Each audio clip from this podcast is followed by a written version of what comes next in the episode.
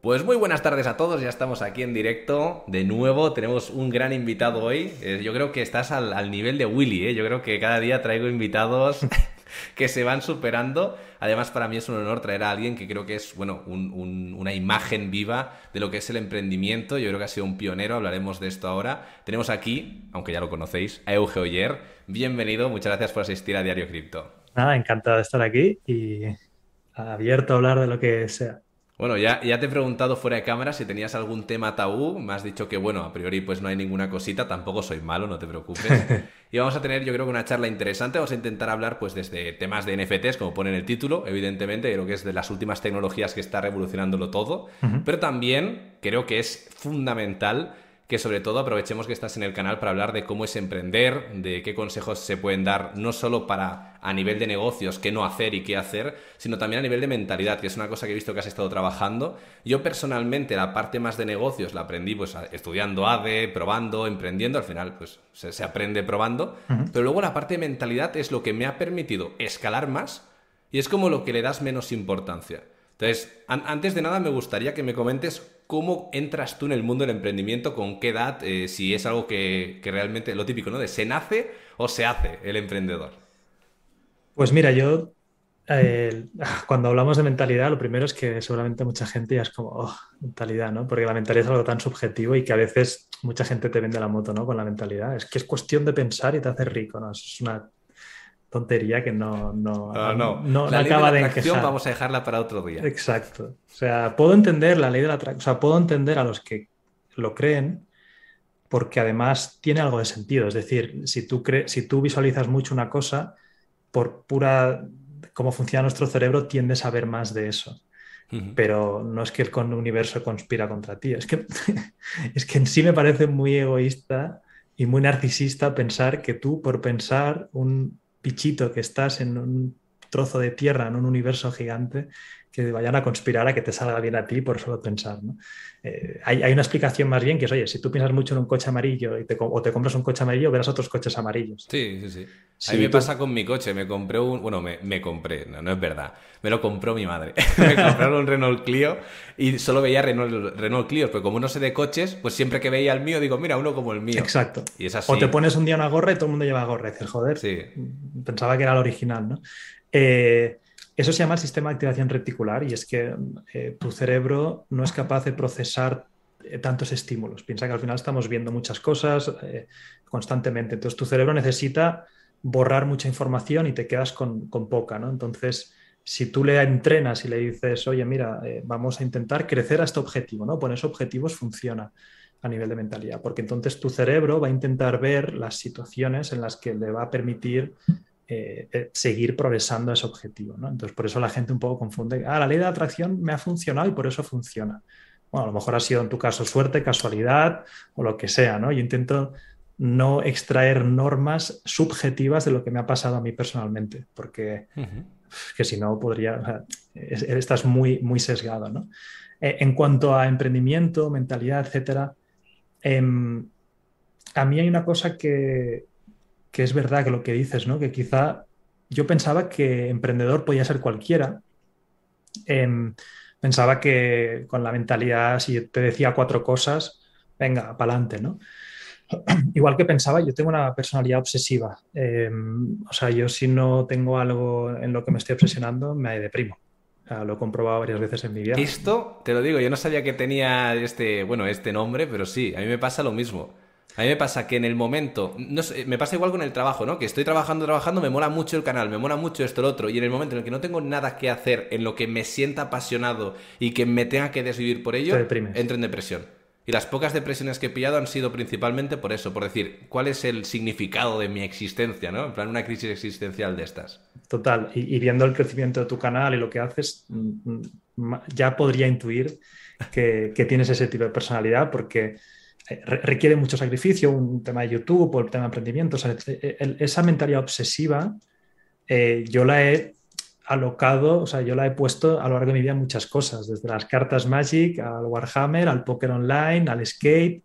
Siempre había algo que era como necesito ser el mejor en esto. Que a lo mejor luego no llegaba ni de broma a ser el mejor, pero en mi cabeza, por lo menos, si había la posibilidad, ya era ya era algo que me, que me motiva. Que, conste desde aquí, esto le va a hacer gracia. Fabda, que fue uno de los últimos invitados que vino aquí, que bueno, es de los, bueno, de, los más grandes de OnlyFans, que es como un mundo totalmente opuesto al, al que a lo mejor eh, estás tú ahora mismo trabajando te sigue desde que hacías lo del skate, desde lo de los ah, skate. Me dijo, Euge, mándale un saludo cuando lo veas, que yo lo sigo desde que hacía los tutoriales esos, que yo me los veía todos. Así que nada, Fab, ahí Fue una época increíble. Si buscáis Grucho, ahí está mi canal y, era, mi obsesión en ese momento. O sea, mi obsesión, me rompí el tobillo, la muñeca y tal, y de repente fue como, vale, pues quiero hacerlo en pequeñito y mi, mi obsesión era ser el mejor en eso. Pensaba erróneamente que esta mentalidad que yo tenía la tenía todo el mundo o que se podía despertar en todo el mundo. Mm, a lo largo del tiempo me he dado cuenta de que no, que hay gente que, no y, encima a veces es envidiable, ¿no? Porque una vida más balanceada, eh, su, trabajo tranquilo, tal, incluso un amigo mío, o sea, mi socio y mis mejores amigos es más tranquilo, ¿no? Y yo era como, no, no lo entiendo, ¿no? Y, al final concilias y dices, no, claro, es que tiene que haber de todo. Tiene que haber gente que esté más chalada y más obsesa y como nosotros, tiene que haber gente que, oye, y al revés, es que ¿cuál es la mejor vida? Pues no lo sé, o sea, es, jodido decir. Bueno, la que te haga Me deprimo cuando no tengo nada, es que también es. Bueno, es, no es todo bonito. Es, ¿cómo decirlo? Es como, llámalo enfermedad, llámalo problema, o que en este caso es un problema o una enfermedad o una característica que te potencia mucho y te permite pues llegar a ganar dinero, te permite llegar a tener una vida económicamente fructífera, pero eso no tiene por qué ser algo feliz, porque a lo mejor te lo encaras un montón para nada. Porque yo también una cosa que pensaba era como, yo esto me di cuenta rápido a los 18, 19 que era así, dije, como se te ocurra disparar en la dirección opuesta, estás jodido, porque también me dio una época por la fiesta. Te, te volviste obsesivo de la fiesta. Claro, era como mi nueva cosa, en plan los jueves, los días saliendo, tal. Y ahí me di cuenta de que si disparaba mal, o sea, si, si apuntaba en la dirección equivocada, eh, se me podía liar. Em, y luego empecé a estudiar un poco más cómo somos los humanos. Em, y hay como dos teorías, ¿no? La primera es eh, una teoría que es todos los humanos somos iguales. Em, y esta teoría es la que más fricción causa, porque si todos los humanos somos iguales a nivel, iguales a nivel de, mente, de, químico, los comportamientos distintos a los míos, en el fondo, es porque esa persona eh, es peor o más mala que yo, ¿no? Por ejemplo, si vemos a alguien que no concuerda con nuestros valores o que hace el cabra o que se... ¡Ah, qué persona más loca! ¿Cómo se puede ir de mochilero por no sé dónde? ¿no? Entonces, no, no lo entiendes. Porque dices, yo en su piel no lo haría. Esta mentalidad es que todos los humanos, en tu cabeza, tienes un modelo mental de que todos los humanos somos iguales. Hay otro modelo mental que yo creo que es mucho más real o aproximado, además se ha demostrado, que es que todos los humanos tenemos cosas que nos hacen iguales, somos, obviamente somos humanos, pero tenemos muchas diferencias internas, desde los químicos de la cabeza, o sea, a ti te regulan muchos químicos a nivel del día a día. Las emociones, tu tristeza, tu, personalidad, tu, forma de ver la vida, en parte también hay, una, hay, un componente químico. Em, los cuatro químicos más generales de entender, hay muchos más, ¿eh? pero eh, tu cerebro se segrega, tu cuerpo segrega em, dopamina, que es lo que te hace la dopamina se, va segregando cuando te vas acercando a un objetivo. Alguien que tenga más capacidad natural de segregar dopamina, le será más fácil concentrarse, ir a por objetivos, etc. Están las endorfinas, que es, esto lo segregas más pues, cuando te ríes, cuando haces ejercicio.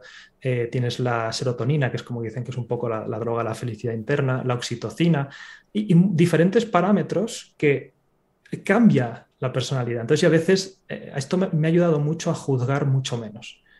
Es decir, eh, yo te puedo dar la información de lo que creo que a mí me ha funcionado o lo que eh, se ha estudiado que en muchos emprendedores o muchas personas tiende a funcionar, pero siempre hay un componente que eso tú vas a tener que incorporarlo en tu vida. Y hay que entender que claro que hay factores desde suerte, cómo has nacido, dónde has nacido, pero con tus cartas y con lo que tienes, la idea es hacer lo máximo para cumplir los objetivos que quieras. También podríamos hablar de eso, qué objetivos son éxito o no. Pues en cada uno eso es una cosa súper personal, ¿no? Hay, una pregunta que te voy a hacer, ¿vale? Me la, voy a apuntar por aquí, que es ¿qué es el éxito? Pero no, te, no quiero que me la respondas aún, porque quiero ir cerrando melones. Entonces, entiendo que tú dices, el emprendedor eh, nace, no se hace.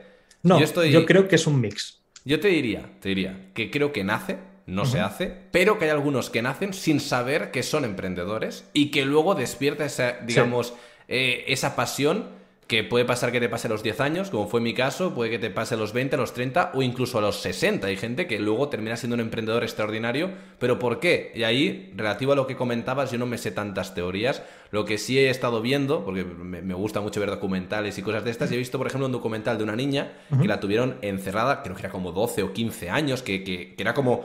No voy, no voy a dar detalles, pero era muy trambólico, ¿vale?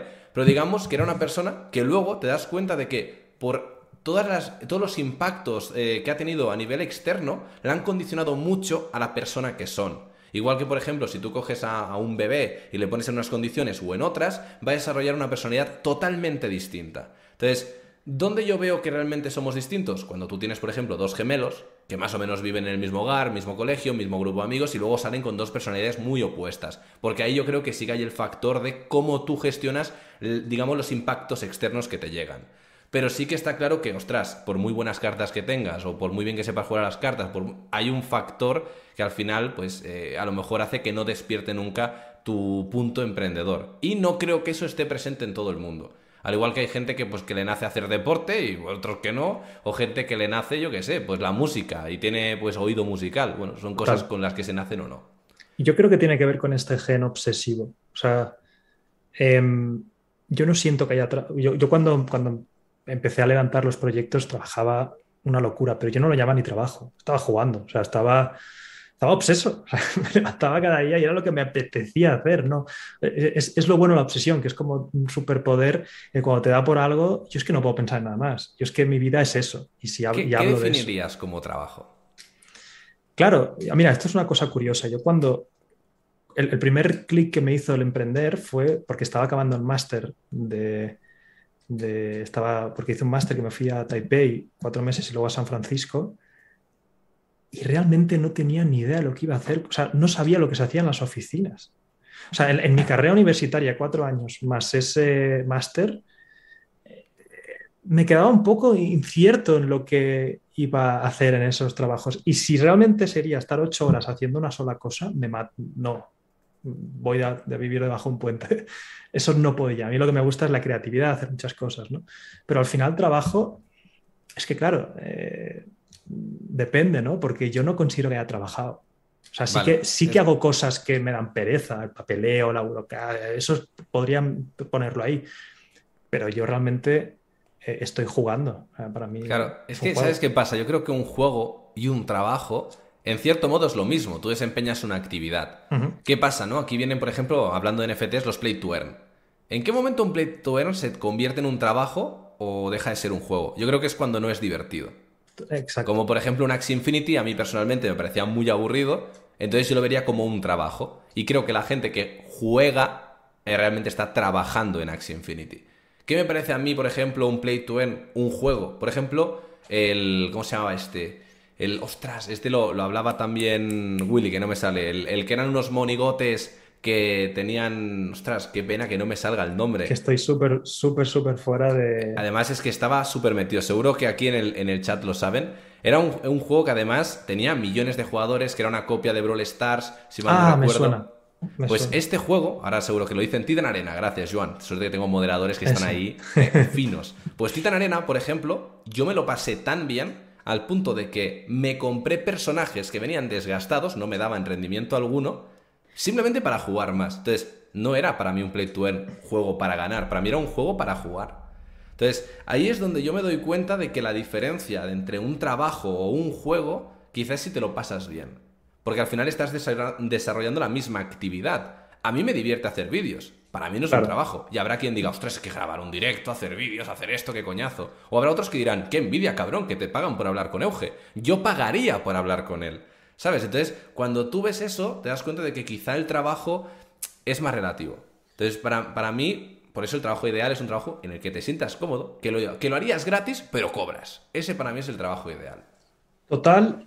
Y claro, desde nuestra posición es fácil, por lo menos yo podría ver que alguien dijera, oye, tu posición es fácil porque, mira, llamémoslo suerte, llamémoslo que me lo ocurra antes, pero como te lo digo, yo no siento que haya ocurrido, o sea, para mí ha sido una obsesión. Incluso yo tuve una etapa en la que leí como 500 libros en un año y pico, que no los leía enteros, pero cada día me levantaba y tenía un libro comprado y, leía suficiente para entender de qué iba.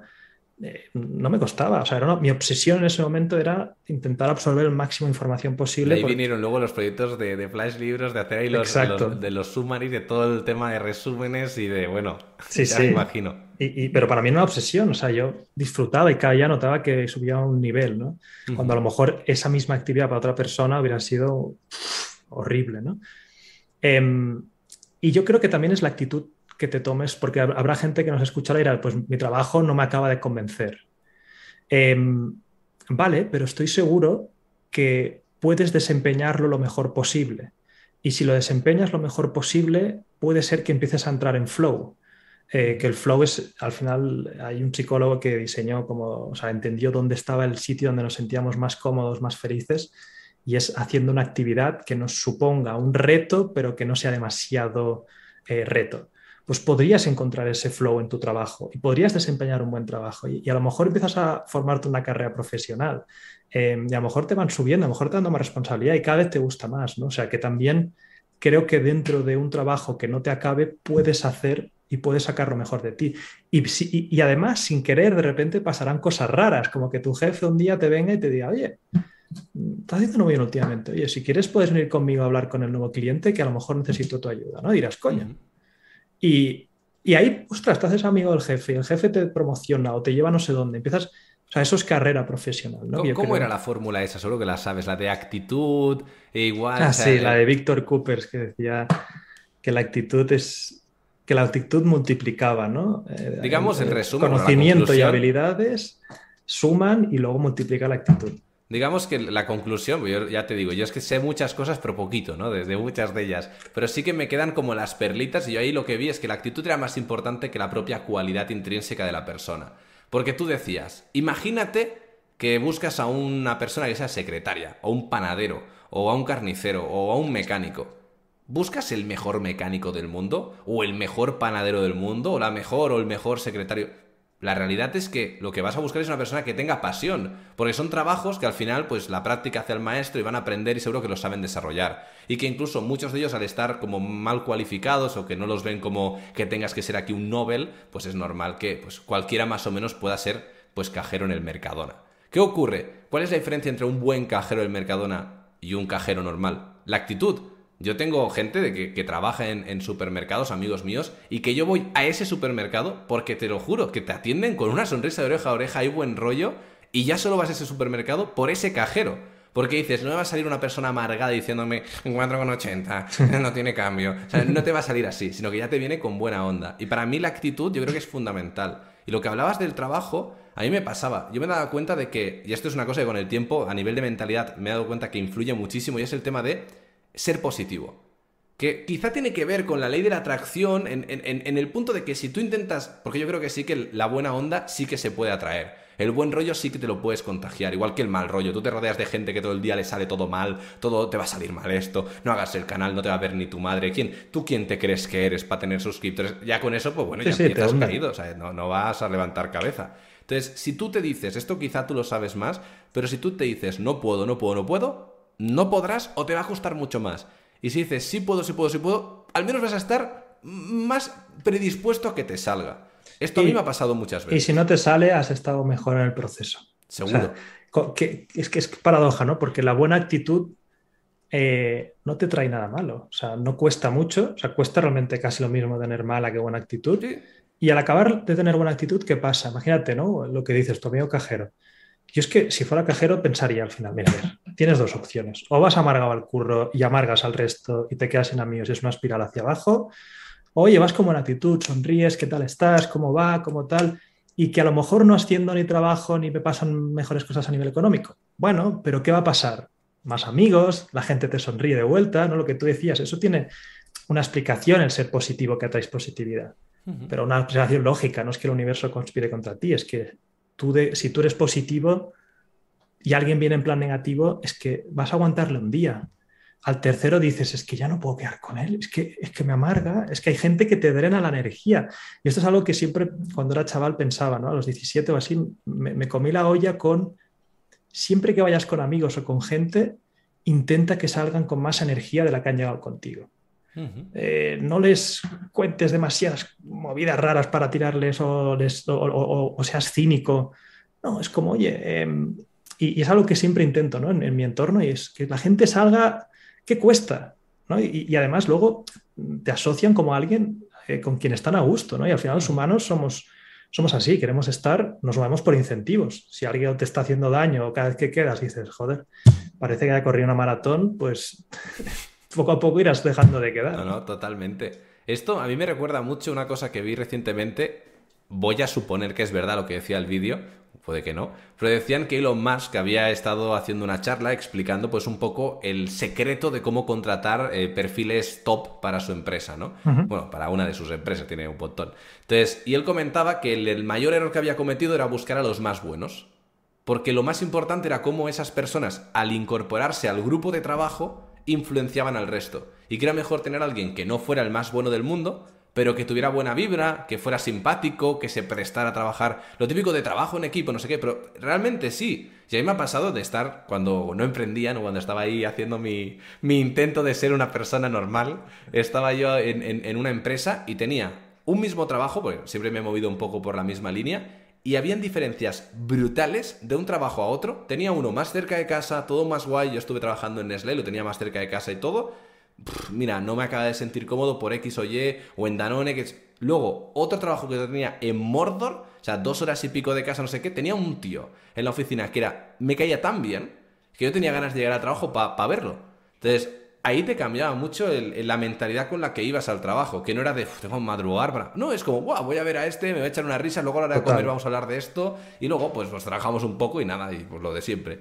Entonces yo creo que cambia mucho. Estoy totalmente de acuerdo. Al final yo siempre he pensado en las empresas como que tienen dos tipos de organigrama, ¿no? El organigrama, para quien no esté puesto en tema empresa, es pues quién está encima de quién, quién tiene tal responsabilidad. Y hay una parte que tú como empresario diseñas, ¿no? Que es, oye, pues mira, yo, este es el director de recursos humanos, este es tal, este es tal. Pero esa parte teórica a nivel de papel está muy bien, pero sí que hay una parte más de relaciones personales dentro de tu organigrama. Y creo que como empresario deberías entender eh, cuáles son esas dinámicas. Y a lo mejor tienes a alguien, por ejemplo, debajo de un tío que es un crack, pero resulta que ese crack es un energúmeno y se cree que es el Dios y lo sabe todo. Y a lo mejor esa persona está haciendo que un equipo de cinco personas debajo estén amargadas, no saquen lo mejor de sí y tarde o temprano haya una rotación muy grande. Entonces, eh, es así. Al final eh, todo se contagia.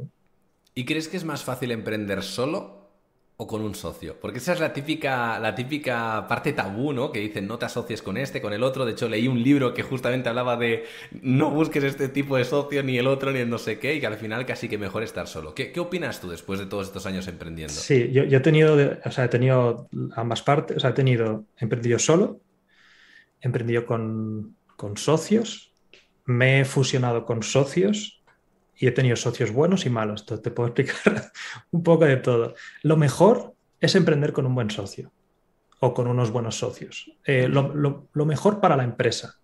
Em, además, si vas a ver los fondos de inversión, que al final es el capital, yo creo que es inteligente y el dinero tiende a, irse alocando de forma correcta, los fondos de inversión ya de primeras dicen que no suelen invertir en empresas con un solo founder. Eh, porque... Esto no lo sabía.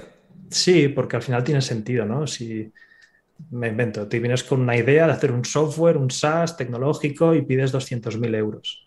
Te van a decir, bueno, ¿y quién es el técnico de los, de los fundadores? No, es que esto lo voy a delegar. Cuando me deis el dinero, contrataré a programadores. Bueno, está claro que esa persona no sabe o es su primera vez que empieza una empresa tecnológica, porque las empresas tecnológicas, em, donde el core es tecnología, no donde la tecnología solo es un paso para otro lado que esté el business model. Pero cuando el core es tecnología, tiene que haber un founder tecnológico, porque al fin y al cabo, cuando tú tienes parte de tu empresa, no hay más incentivo que eso.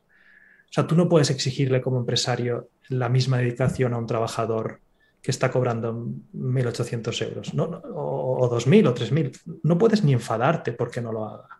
Había empresarios que dicen es que mis trabajadores no hacen nada, es como, joder, no es su empresa, tío. ¿Qué estás pensando? Em, y, tú te vas a dormir como, como founder. Yo creo que trabajo en mi mente casi las 24 horas del día. O sea, intento desconectar y obligarme a, fines de semana con mi pareja, nos vamos. Me pasa lo mismo, estoy obligándome los fines de semana a desconectar, ¿eh? Porque no. Y además es bueno a veces, o sea, hasta lo hago por, por, los negocios. A mí me viene genial porque luego el lunes vengo con mucha más energía y lo he notado en la calidad de los directos. De que de verme. Que quizá el espectador no lo percibe tanto, pero tú que eres muy crítico, seguramente debes ser súper perfeccionista, debes tener incluso algún tipo de toque. Yo tengo algún que otro toque, o sea, este es bastante normal. No, no soy muy perfeccionista yo, ¿eh? Pues yo, pues yo sí lo soy mucho y me pasa de que yo veo mi, propio contenido y digo, aquí he fallado, aquí no sé qué. Y luego lo veo otro y me dice, oh, me ha encantado el mejor directo. Y yo, creo que dices, tío? Pero si me he cagado encima. Entonces, yo noto, y, creo que también luego la gente lo percibe, aunque quizá no, no de una manera tan directa como yo, pero cuando vienes con buen rollo, con habiendo desconectado y todo, lo, coges con muchas más ganas. Totalmente. Y, al final es eso, con socios, ah, lo óptimo es que si hay socios que cada uno cubra una gran parte del core del negocio, por ejemplo, ¿por qué yo emprendí solo con YouTube y las primeras cosas? porque el core del negocio lo hago yo. O sea, soy mi imagen, yo hablo, no necesito a, un técnico que me haga la web, porque ya hay herramientas para hacer webs enseguida. Ahora, cuando he emprendido ahora con, con, NFTs, mi socio al final entendía que había un componente en el mundo NFT eh, muy visual, muy de que quedase bien las cosas. ¿no? Em, y claro, yo me asocié a mitad con mi socio Humberto para lanzarnos en un JPG y luego lo de Bookers. Y es la mejor decisión que he tomado en mi vida. Es alguien con quien ya había trabajado yo tres años. Esto es súper importante. Antes de asociarte, eh, vete de viaje con él, juega durante un tiempo un deporte de competición con él, o, en mi caso, él haya trabajado conmigo. ¿Y por qué digo eso? Porque has visto a esa persona en situaciones de estrés que luego se van a repetir cuando empieces la empresa. Cuando empiezas una empresa tienes que entender que tarde o temprano hay momentos de crisis y de estrés. No, no hay como una relación de pareja, ¿eh? No hay otra. Incluso algunas relaciones dirás, mira, son perfectos y no ha pasado nunca nada. Es que la empresa, el mercado es tan cambiante, de repente te bajan las ventas, y eh, si te vas a meter con alguien ahí, tienes que haber visto cómo reacciona frente a esos estreses. Eh, pues vete a jugar a pádel con él o fútbol y mira cómo se, frustra cuando no salen las cosas como él quiere. Si es un déspota, se vuelve loco o se vuelve loca en plan, ah, eso se va a repetir en la empresa. Entonces yo, por ejemplo, cuando me asocié con Humberto, un track record de tres años, el mejor diseñador que he conocido en mi vida, eh, me acuerdo que a veces le paso cosas para hacer el trabajo que otras empresas me tardaban una semana y yo me lo hacía en ocho horas, seis horas. no sé qué has hecho, no sé cómo has sacado tiempo de aquí. Y pensé, si eso era cuando trabajaba conmigo, para mí, ¿qué pasa si le hago socio a este nuevo proyecto? ¿no? Y ha sido bueno, espectacular porque él básicamente es la parte visual, hace que todo quede bien, chulo. Em, aparte también domina de 3D, algo de programación, o sea, es, mi, contra a nivel técnico, a nivel de habilidades, es, mi, mi contra perfecto. ¿Cuál crees que es entonces el mejor incentivo para un empleado? o para un, vamos a decir, para un trabajador, porque a lo mejor es que no sea empleado. Yo he, probado de todo, he probado darles eh, parte de los beneficios de la empresa, mm, he probado sueldos más las grandes, he probado poco de todo. Lo que me da la sensación que funciona mejor eh, no es darle porcentaje de, beneficios de la empresa, porque no hay una correlación clara entre su actividad y lo que llega a producir. Es más, se podría llegar a dar a un desincentivo en ciertos casos, no todos. Es decir, haga lo que haga, yo estoy cobrando de los beneficios de la empresa. Si él tira y la empresa tira, haga lo que haga, puedo cobrar. Entonces, de ahí no creo que sea la mejor solución. Lo que es la mejor solución es pagar buenos sueldos eh, para que estén cómodos Mm, eh, yo además lo que suelo hacer, antes subía mucho el sueldo. Ah, tengo una cosa que, soy muy empático con las personas de mi círculo y me sabe mal. O sea, hay una persona que hasta peco y lo hago mal, porque a nivel de management tendría más sentido ir eh, subiendo el sueldo poco a poco. A mí se me, se me, iba un poco la tengo, Tengo, yo, yo sigo teniendo ese problema. No sé si tú ya lo has dejado de tener Sí, porque al final es bueno para... O sea, si un trabajador ve que le subes el sueldo en un mes que lleva trabajando contigo, dos, porque te sientes mal, porque tú cobras mucho, em, no es ni siquiera su culpa, psicológicamente van a pensar que al mes siguiente tienen que volver a tener otra subida. Sin querer, no, no, no. O sea, yo también lo tendría, o sea, me has acostumbrado a algo, eh, pues cada tres meses, ¿cómo sé yo que esto es la última vez que lo ibas a hacer? Yo el problema que tengo es y esto me ha pasado muchas veces con muchas cosas, que es el construir, digamos, por el tejado, en este caso el sueldo. Me voy a explicar y es, ¿cuánto tiene que cobrar este perfil? ¿Cómo determino yo si cobra mil, dos mil o tres mil? Normalmente, lo que haría un profesional, entiendo, y por lo que a mí me han explicado y lo que luego yo no hago, es coger y decir, vale, pues este perfil en el mercado cotiza esto, esta zona, no sé qué, 1800. Listo. ¿Qué hago yo? Quiero que esté conmigo en Andorra quiero que tenga buena calidad de vida. ¿Cuánto necesita? Hostia, con 1800 no llega. Mínimo 2000, 2500. ponemos este sueldo. Entonces yo construyo el, digamos, el, sueldo por lo que necesita y no por lo que trabaja. Entonces, también es verdad que esto juega una ventaja competitiva para mí, y es que aunque yo esté overpayando, no estoy pagando de más, y yo lo sé, ellos lo saben, bueno, pues de qué te vas a quejar, quieres quedarte en el trabajo porque sabes que estás bien. Sé que el dinero no es un incentivo a largo plazo, porque al final incluso a mí me pasa y a ti te habrá pasado. Cuando cobras más de X dinero, te la pela el dinero. ¿Quieres ganar más como KPI o para sentirte que todo sigue yendo bien? Sí, son Pero te es irrelevante cobrar, me invento, 20 que 30 que 40. Llega un momento en el que te da igual. Sí, porque no te lo gastas.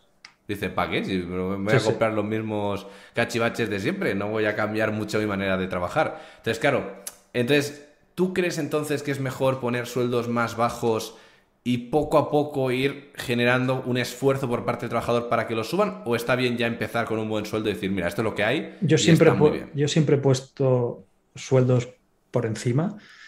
Ahora no pongo sueldos bajos, hago lo mismo que tú. O sea, yo lo último que quiero es que alguien que está trabajando en mi equipo esté apurado. O sea, empiezo, pero bueno, que a lo mejor en vez de empezar con 2.500 empezamos con 2.000 bueno, yo lo que, hice, por ejemplo, en mi caso empecé con dos y luego, pues cuando han ido cosas bien, por ejemplo, porque voluntariamente o por X o Y, pues se ha juntado que una oportunidad que a mí me ha dado miles, me la ha dado él indirectamente, le digo, toma, este mes cobras 500 más y el siguiente también, porque mira, pues te lo recompenso, ¿sabes? Es una manera de, incentivarle, ¿no? A que tengan ese plus. Luego también lo que hago yo normalmente, como yo trabajo mucho con amigos, mi pareja trabaja también en mi proyecto, vamos a cenar fuera, eh, invito yo, va, eh, que hoy es un día especial, que yo qué sé, ¿sabes?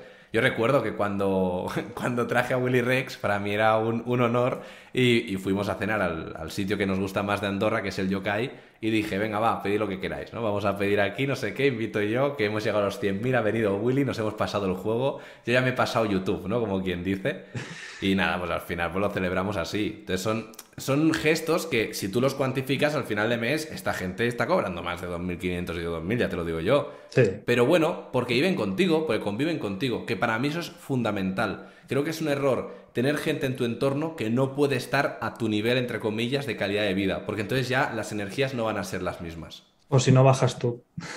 Claro, y eso pues también me toca las narices. Yo, yo hacía lo mismo. Yo cuando, cuando, cuando cuando empecé realmente como a, ganar bastante dinero, invitaba a mis amigos, eh, pues cogía una casa en Berlín, vamos a Berlín, y pagaba los vuelos y la casa.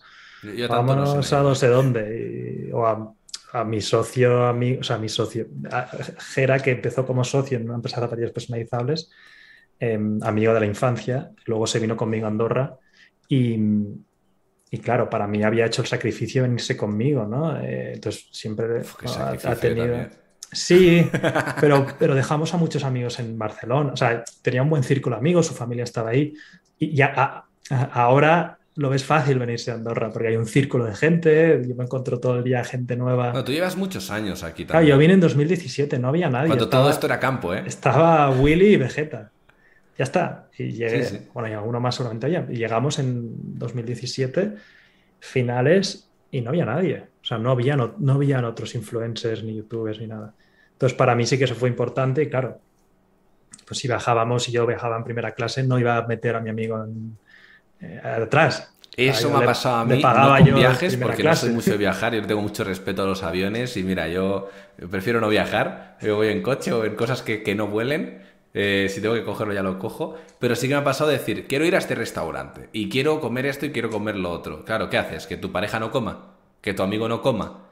Digo, venga, vas, ya sé que tengo que pagar. Ya cuando voy a un sitio, ya mentalmente le meto un por dos o un por tres y digo, bueno, venga, vamos. También es cierto que lo que te termina ocurriendo es que terminas teniendo un perfil, digamos, muy, no voy a decir muy humilde, porque no es verdad, pero que no es tan top como el que algunos pensarían que puedes tener, porque tú coges a lo mejor lo que tenías previsto gastarte para una comida, lo divides entre tres y buscas un sitio que encaje con eso.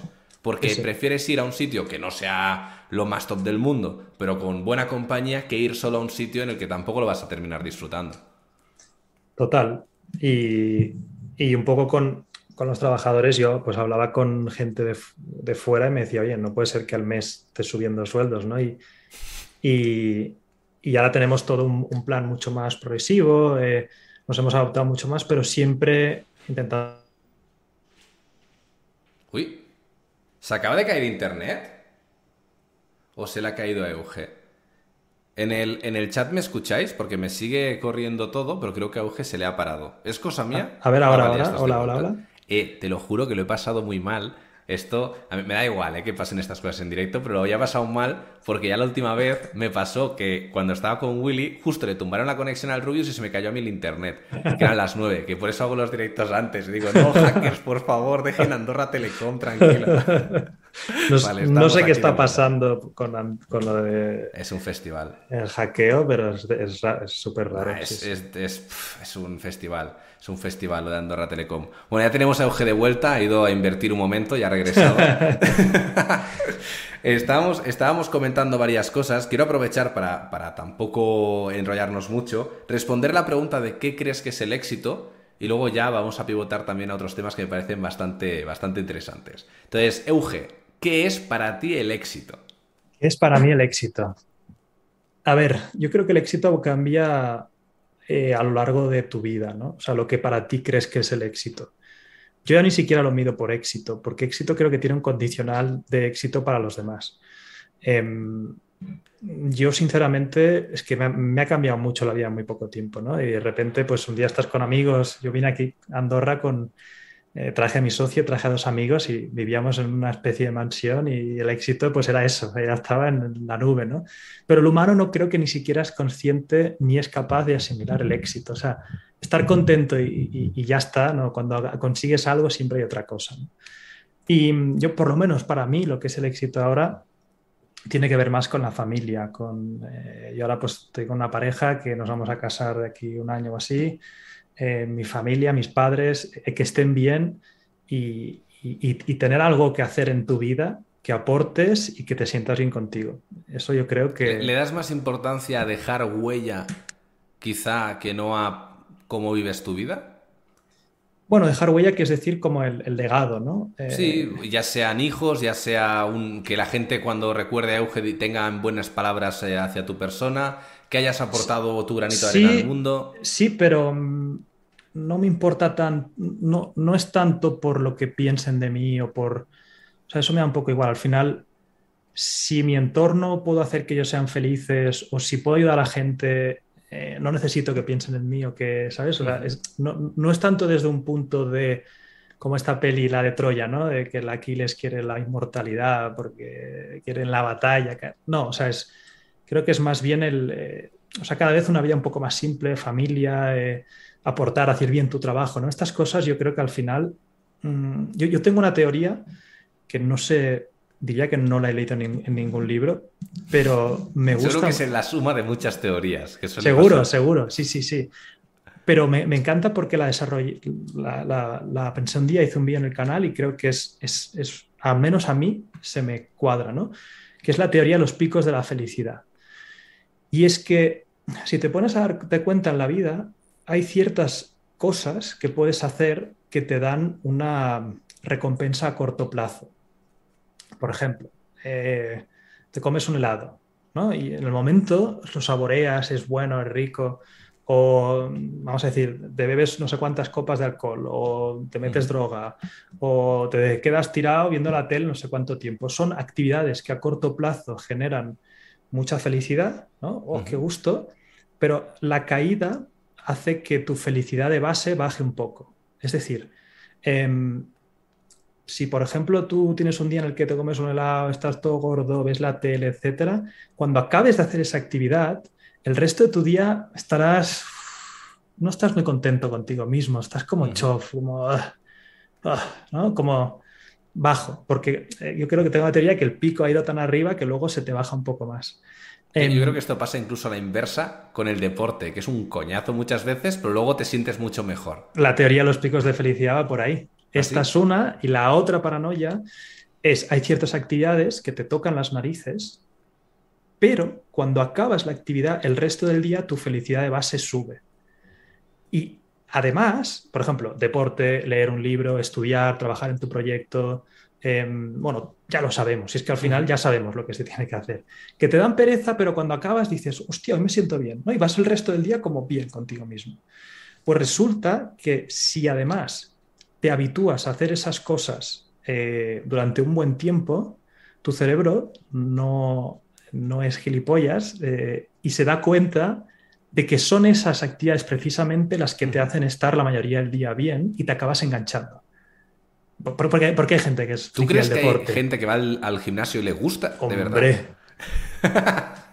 Hombre, no, y, y deportistas, o sea, hay gente que le flipa. No, pero deportistas sí me lo creo. ¿eh? Yo, por ejemplo, ahora estoy haciendo aquí boxeo y me lo paso muy bien. Porque lo veo como un también. En el pero el gym, ostras. Sí. Y yo tenía yo sé que seguro que hay alguien que le gusta, ¿eh? Y yo pero tenía... A, mí ahora no, me, no me desagrada mucho. Pero... no, me da, no, me da, no me da asco, ¿no? Lo pero aguanto. Me, pero había, había momentos que, que, que, me ha molado, ¿no? El ir a trabajar, ¿no? Pero porque ya estás pensando en lo bien que te vas a sentir. Que yo creo que te gusta más, te, voy a decir, ¿eh? tengo mi teoría del deporte, yo, pues soy un gordo empedernido. Entonces, yo, incluso, hubo una época que estaba delgado, pero delgado, delgado, que te dicen, no, no estás tan gordo, ya, bueno, pues no me has visto cuando estaba delgado, delgado. Entonces yo cuando estaba delgado decía, yo soy un gordo igual, lo que pasa es que lo llevo dentro, está apretado. En algún momento saldrá. Ahora, pues eh, también te digo, el éxito engorda, eso hay que decirlo, o, o eso digo yo. Tener novia y el éxito engordan, esas son mis excusas. Entonces, ¿qué me pasa? Que yo me doy cuenta de que el deporte llega un momento en el que creo que te gusta mucho más. Asocias el deporte, lo que decías antes de asociar sensaciones a personas, también creo que se puede asociar, por ejemplo, yo cuando bebo un Monster no es porque quiera energía, sino porque a mí me transmite buena vibra. O sea, a mí realmente, momentos felices de mi infancia, bueno, de mi adolescencia realmente, ha sido con Monster. Te digo, ostras, pues me tomo un Monster y estoy de buen rollo. Ahora hago una entrevista con Euge, que es algo que a mí personalmente pues me mola. Digo, pues me tomo un Monster. Entonces yo voy asociando estos momentos que a mí me transmiten felicidad o buen rollo a un objeto, a una acción, a una persona. Entonces yo creo que es lo que pasa con el deporte, que realmente hacer sentadillas no es la pasión de nadie. Otra cosa es que te apasione ver que puedes hacer sentadillas con cierto peso, superar una marca personal para luego... Eso te lo creo, te lo compro. Pero si no, uff, lo veo más, lo veo más complicado. Sí, pero bueno, ¿qué, es eso, no? Que poco a poco hay cosas que, que, te van... Que esto además no sé ni a qué venía, pero bueno, que... No, hablamos de la teoría de los ah, picos de felicidad. Ah, de la de, la, de qué es el éxito, qué es, qué es la felicidad. Sí. Al final, Mira, esto Willy, que dices que vino otro día, me, lo dijo un día y súper de acuerdo, que me decía, al final, Euge, fíjate que la mayoría de gente ya sabe lo que tiene que hacer. O sea, tú coges a cualquier persona en la calle y le dices, ¿cómo mejorarías tu vida? Y te lo saben decir. O sea, gimnasio, leer un poco más, eh, intentar sacarme una... Eh, aprender de no sé qué, aprender a tocar un instrumento. O sea, hay, muchas cosas que sabes que tienden a hacer que la vida... Voy a refutar eso, ¿eh? Eh, yo, tengo un. Es, una, es un poco broma, ¿no? Pero es una cosa que creo que ilustra lo que, lo que quiero decir: que decían. Si tú haces deporte todos los días, comes sano, comes variado, haces esto, duermes tus horas, no trasnochas, bla, bla, bla, vivirás 10 años más. Hostias, 10 años más con esa vida de mierda. ¿Sabes? Entonces es como, para mí, también es verdad que no soy full carpe diem, me muero con 50, viva todos, no es ese estilo ni mucho menos, pero sí creo que hay que tener un poco de todo. Y yo estoy de acuerdo. De lo ¿eh? malo. Porque sí, es lo que a mí me da esos pequeños yo no soy un hipócrita, O sea, yo también salgo de vez en cuando, bebo. Eh, quiero decir, eh, entiendo, entiendo que tiene que haber una regulación y el humano tiene que tener vías de escape. 100% de acuerdo. Pero si, tú vas a alguien, a la mayoría de gente, eh, saben que hay cosas que pueden hacer, además, ni siquiera generalicemos, ni siquiera digamos gym, tal, no sé qué. No, la gente en el fondo sabe que hay cosas que si hace eh, el ejemplo más claro, estudiar un poco más, lo, tienes claro, ¿no? Eh, entrar un poco más pronto al trabajo y, venir. Hay cosas que sabes que no las tiendes a hacer porque nuestro cerebro, pensemos que ha evolucionado hace nada, o sea, somos, hace nada estábamos en, la jungla, o sea, tu cerebro está preparadísimo para salvar energía, para, para lo, lo mínimo posible, eh, para el máximo resultado que eso a veces es bueno porque te permite ingeniar cosas para, conseguir más por menos a nivel de automatizaciones, etc. Pero sí que es cierto que hay cosas que nos da pereza. Y, además, cuanta más pereza te da... voy a atacar por ese punto. Hablando de cosas que dan pereza o de cosas que a lo mejor aprendes con el tiempo y, y relacionado con el tema del emprendimiento, para poder cerrar ya este como este bloque, me gustaría que me dijeras ¿Qué crees que son como los 3, 4, 5 puntos clave para tener un emprendimiento de éxito? Porque tampoco quiero que empecemos a hablar ahora de eh, normal fracasar, tienes que intentarlo. Bueno, vale, que sí, que esto lo sabe todo el mundo, ¿no? Pero si tú ahora pudieras tirar atrás, y no me vale decir comprar Bitcoin, ¿qué le dirías al Euge del pasado? Sacando evidentemente de la ecuación todo lo que es el número de la lotería, bueno, todo esto, ¿no? En plan, eh, ¿qué crees que son a nivel genérico no en tu caso personal de con esta persona no te asocias porque cuidado que no vale hacer esa trampa, sino a nivel genérico para ayudar a las personas que a día de hoy pues digan yo soy emprendedor, yo creo que soy emprendedor, necesito life hubs, necesito aquí ir con, la facilidad de, ya saber lo que va a venir. ¿Cuáles son los tips que te darías a ti mismo? Venga, vamos a ver si sacamos cinco. Eh, eh, el número uno, que hay mucha gente que cae, yo el primero, es eh, pasar demasiado tiempo en la fase de luna de miel. Eh, ¿Qué quiere decir? Em, normalmente, esto es curioso, ¿no? Que te das cuenta que la mayoría de ideas que hay ya funcionando, alguno dice, yo también tuve esta idea. Eh, la mayoría de gente nos quedamos mucho tiempo cuando tenemos una idea o algo en esta fase de ideación. Me quedo con el, con el amigo con el que quiero montar la empresa, empezamos a hablar, hacemos planes, hacemos un plan de empresa, me descargo un plan de marketing online, lo rellenamos, wow, ¿cómo será tal? Y el problema es que cada vez que planeas más, entras en un coste hundido porque tiendes, si eres emprendedor, asumo que eres positivo. Asumo que ya te estás viendo en la isla privada montando una fiesta. Entonces, ¿qué es lo que pasa? Cuanto más planeas, más haces crecer los castillos en el aire de ese futuro éxito, etc. Y cuanto más haces crecer estos castillos en el aire, más miedo te da a enfrentarte a la realidad del mercado. Porque a la que te enfrentes y no sea lo que tú pensabas o los clientes no acepten tanto como crees tu producto, tu burbuja se peta. Y tus castillos aire se desmoronan y hostia, vuelvo a estar en una mierda de trabajo y tal y cual y pascual. Em, ¿Cómo combatir esto? Eh, iterar más rápido. O sea, hay muchos métodos de Lean Startup, de ir rápido, probar. En el caso de un youtuber, ah, eh, haz el primer vídeo hoy. ¿Quieres ser youtuber? Hazlo hoy. Enciéndete la cámara, ábrete, no te verá nadie. Haz uno. Pero con ese uno, ¿qué va a pasar? Vas a volver a verlo y vas a decir, esto lo podía haber hecho mejor, esto lo podía haber hecho distinto, esto no me gusta. ¿Vale? Ya estás iterando. Eso es iterar. Eh, iterar lo antes posible. A mí me gusta, ya me, me he acostumbrado a que nuevos proyectos, ya. O sea, y, fallamos rápido y, poquito, pero a ver qué, hacemos, ¿no? Eso sería el, primero. Eh, otro consejo que quizá ya es cuando encuentras el mercado, em, sería, porque hay gente que de repente encuentra un mercado, encuentra una fuente de negocio, lo que sea, y a mí me costó mucho reinvertir. Em, esto es algo que, que, tiende a, costar si no vienes de un método más tradicional de emprender, porque cuando tú emprendes solo con tu socio y te autofinancias, en plan, lo que ya vendo es lo que yo me financio la empresa, de repente, seguramente empezarás a tener excedentes de caja, ¿vale? Pues mm, gano 20.000, 30.000 al mes. Da miedo de reinvertir ese dinero en el negocio, porque muchas veces no sabes ni en qué reinvertirlo o si tendrá un retorno de crecimiento ¿O qué pasa si el negocio ya viene otro competidor y he reinvertido el negocio y no tengo nada para mí? ¿Por qué son capaces de reinvertir las startups? ¿no? O sea, el concepto de startup, quizá alguien aquí ya es un poco más técnico. Porque el dinero normalmente no es suyo. Ahí está. Y porque tienen un contrato que ese dinero sirve para algo en específico, que es crecer. O sea, eh, cuando montas una startup, ¿eh? cuando te montas una ronda, que podemos, si quieres, hablar de la burbuja o de lo que porque, a ver, el modelo... Creo que es muy rápido. Eso simplemente la ronditis al final es tengo una idea, venga, va, financiadme y algún día será rentable y si no, que entre más dinero. sí, que se suele, ser, suele ser que las primeras rondas son family, friends and full, que es gente que está medio chalada o tus amigos de tal, para probar a ver tal. Cuando ya tienes algo que es real, iterando, empiezas a, escalar las rondas. Los inversores mm, no son tan tontos, o sea, no te dan dinero porque sí, te van a hacer muchas preguntas, van a querer ver producto, van a querer métricas, etc. Y aunque tu negocio esté generando un millón de euros, y ponte que medio millón de euros podrían ser de beneficio, eh, no te meten pasta para que saques dinero. Al revés, te dicen reinvierte el medio millón y te doy 80 millones más y me lo tienes que invertir en el mercado en dos años. Em, claro, ahí no hay otra opción. El problema es cuando no estás en el modelo de fondos de inversión, que yo creo que no todas las empresas necesitan ese modelo, tengo amigos que han, levantado dinero, ahora por suerte se lo han vendido, pero me decían, es que otros otra gente del sector que levantó dinero le han, le han, hundido la empresa. Y quizá era un modelo de negocio viable, pero no invertible. Em, que esa también sería otro consejo. Entiende cómo te vas a financiar y qué quieres conseguir con la empresa. ¿Quieres montar una startup o quieres algo más pequeño? Pero si lo montas yo aquí te, te, voy a aportar también mi, mi punto de vista, si puedo sumar, que es el tema de piensa para qué quieres el dinero y sobre todo cuánto necesitas. Esto yo, por ejemplo, me pasa con, el proyecto de Exodus Gamer que te comenté, que dice, no, es que necesitamos un millón de euros para lanzar todo esto. Y estoy dispuesto a dar el 25% por un millón. ¿Sabes qué le dije yo?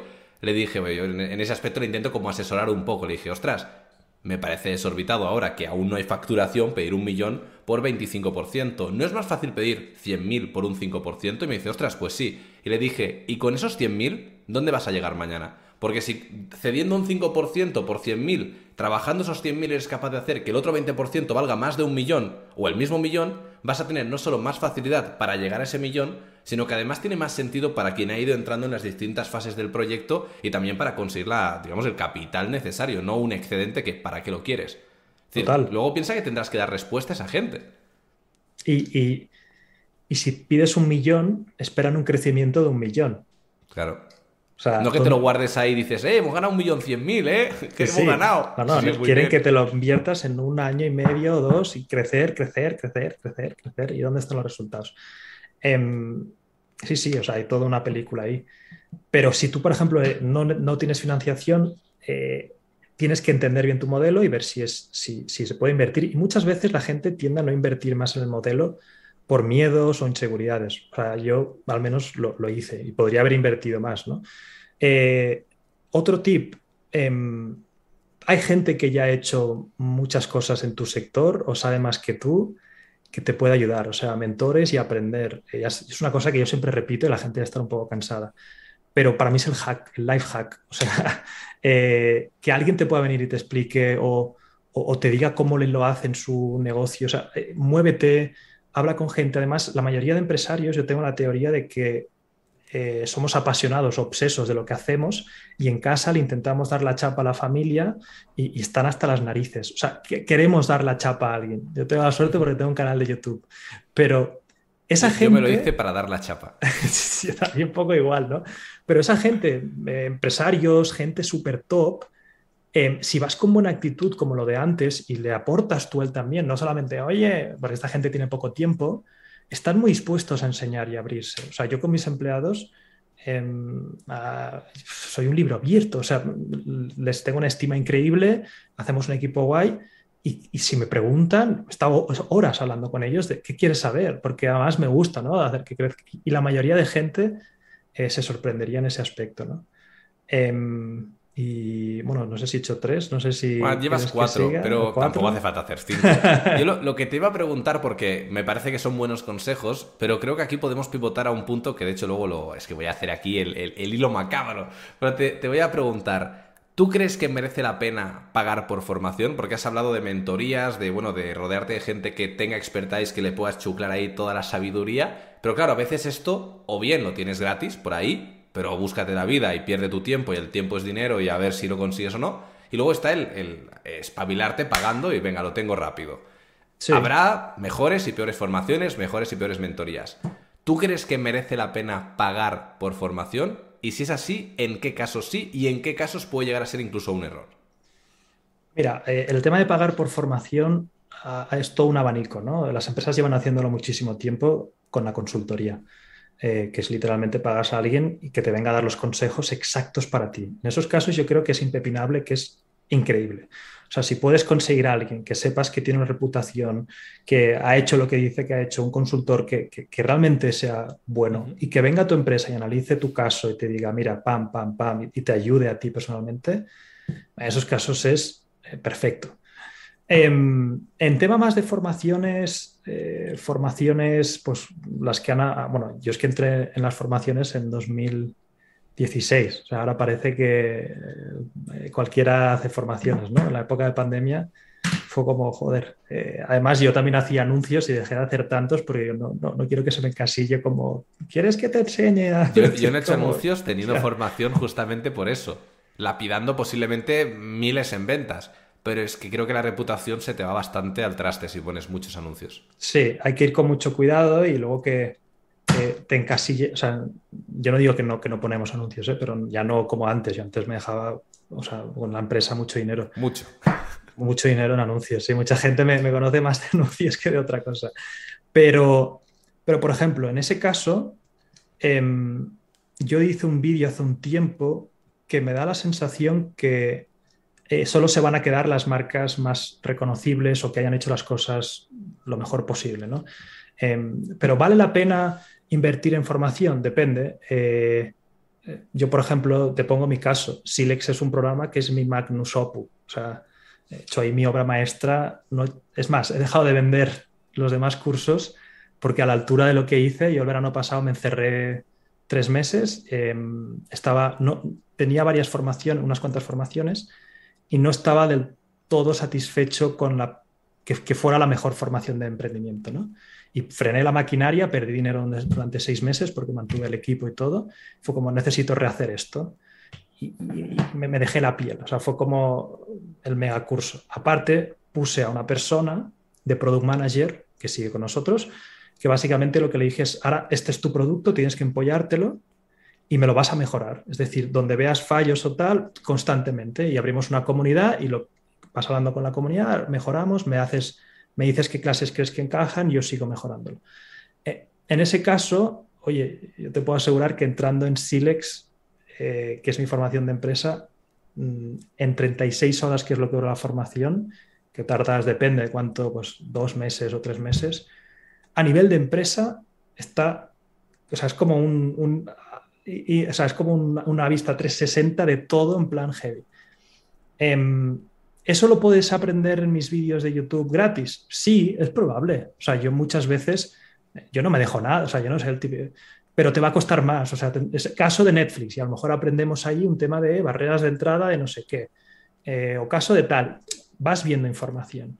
Pero si lo que quieres es ir al grano, en plan, no, yo es que quiero un intensivo, sí que hay casos donde tiene sentido.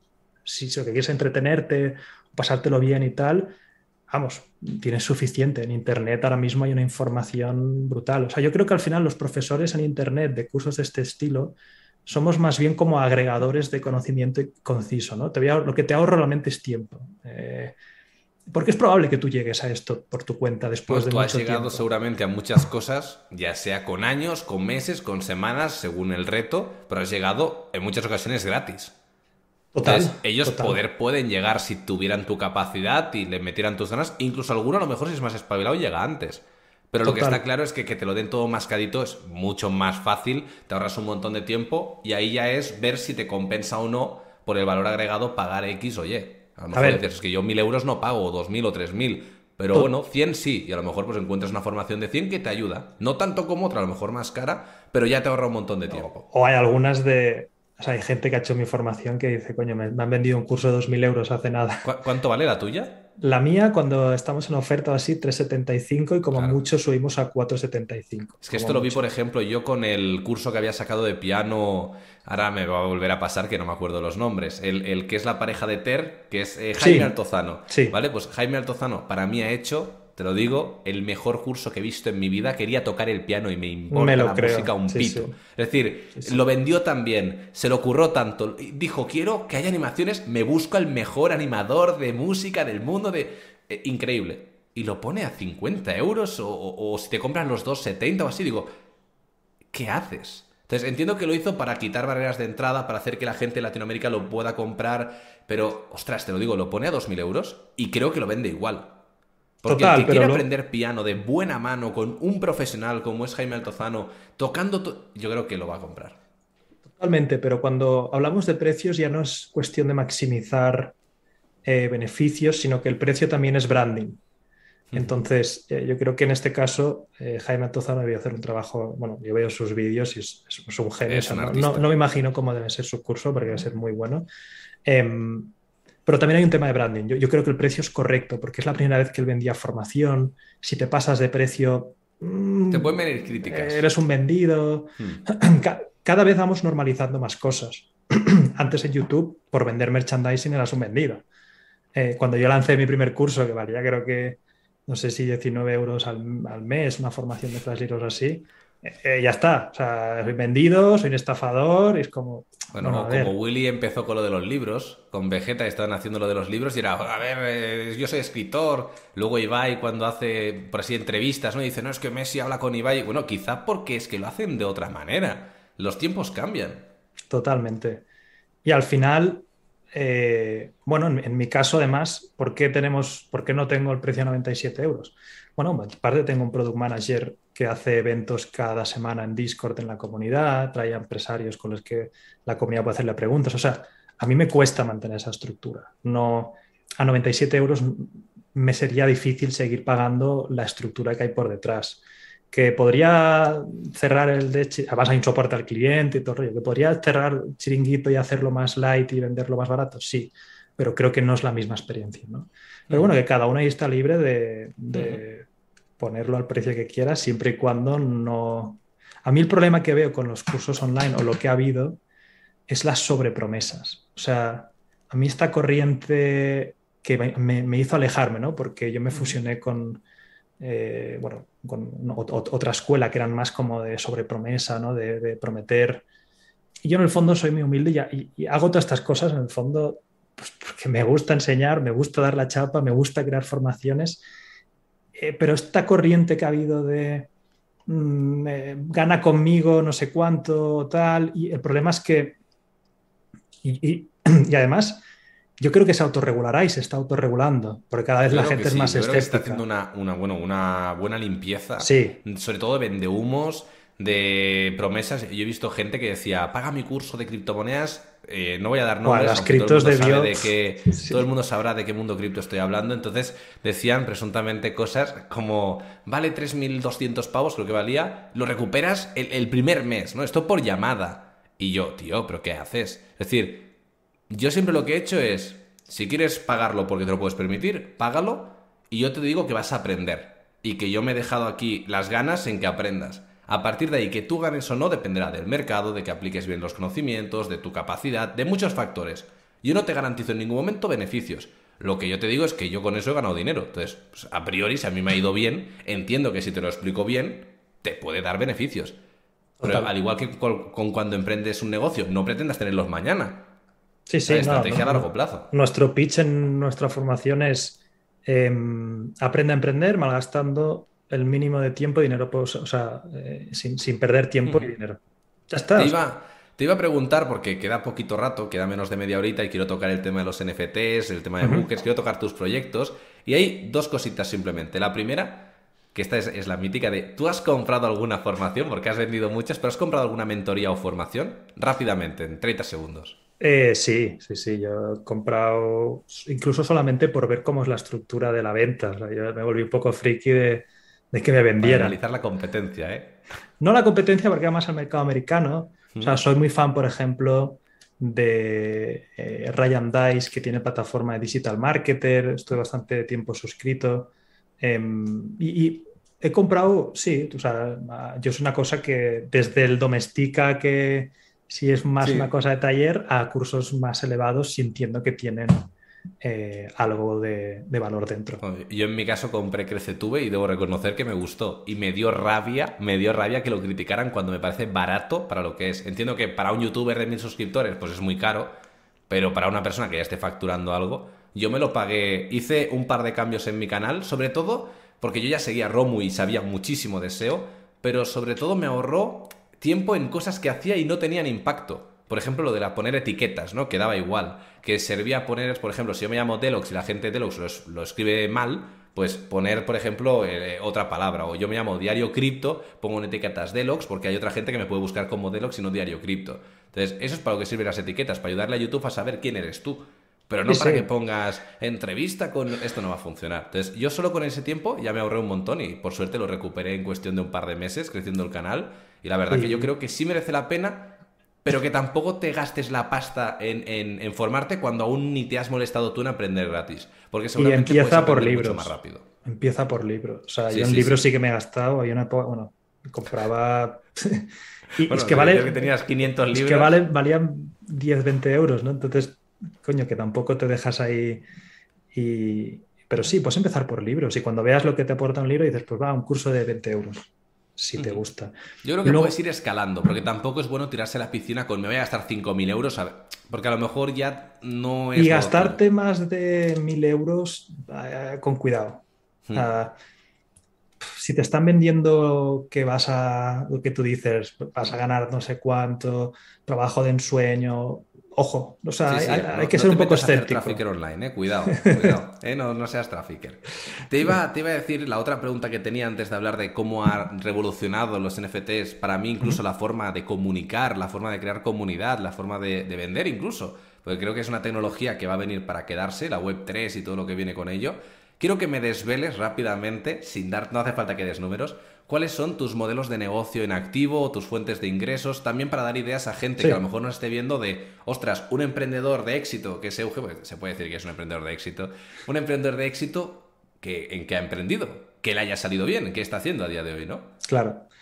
Sí, o sea, yo, más que un emprendedor de éxito, o sea, me creo que aún que tengo no humilde. treinta y pico, o sea, me, queda mucho, ¿no? Pero bueno, los proyectos que tengo encima de la mesa. Eh, Está por un lado Emprende Aprendiendo, que es básicamente eh, una, la academia online más todo lo que es creación de contenido, que tengo, ahí he puesto bastante esfuerzo en sistematizarlo todo. O sea, creo que tengo de los canales de YouTube casi más mm, sistemáticos. Más, hace unos años me pilló, o sea, hace un año me pilló un año y medio, un periodo así chungo de presión y tal, y mi canal no cae, porque hay sistema, o sea, me atrapé a que todo fuera como, vale, a prueba de, de balas.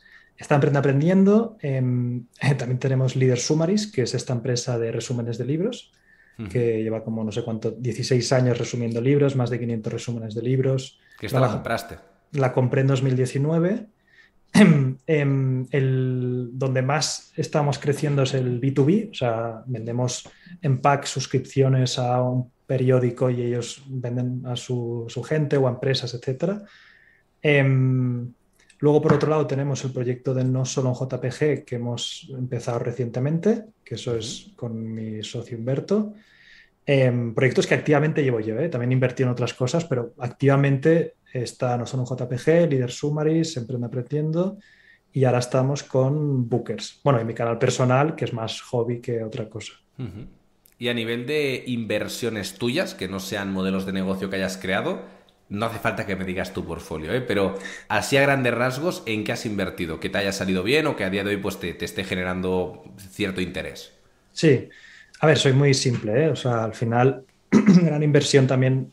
Compré la casa en la que estoy en Andorra hace, hace ya dos años o tres esa inversión ha salido muy bien porque Andorra no sé si te has dado cuenta, pero sí, se ha valorizado mucho, lo he notado. Yo, yo, estoy en un piso que tiene 115 metros cuadrados y pregunté, ¿cuánto vale? Porque yo dije, a lo mejor hago esto de ir pagando al mes y voy pagando un poco y la compro, ¿no?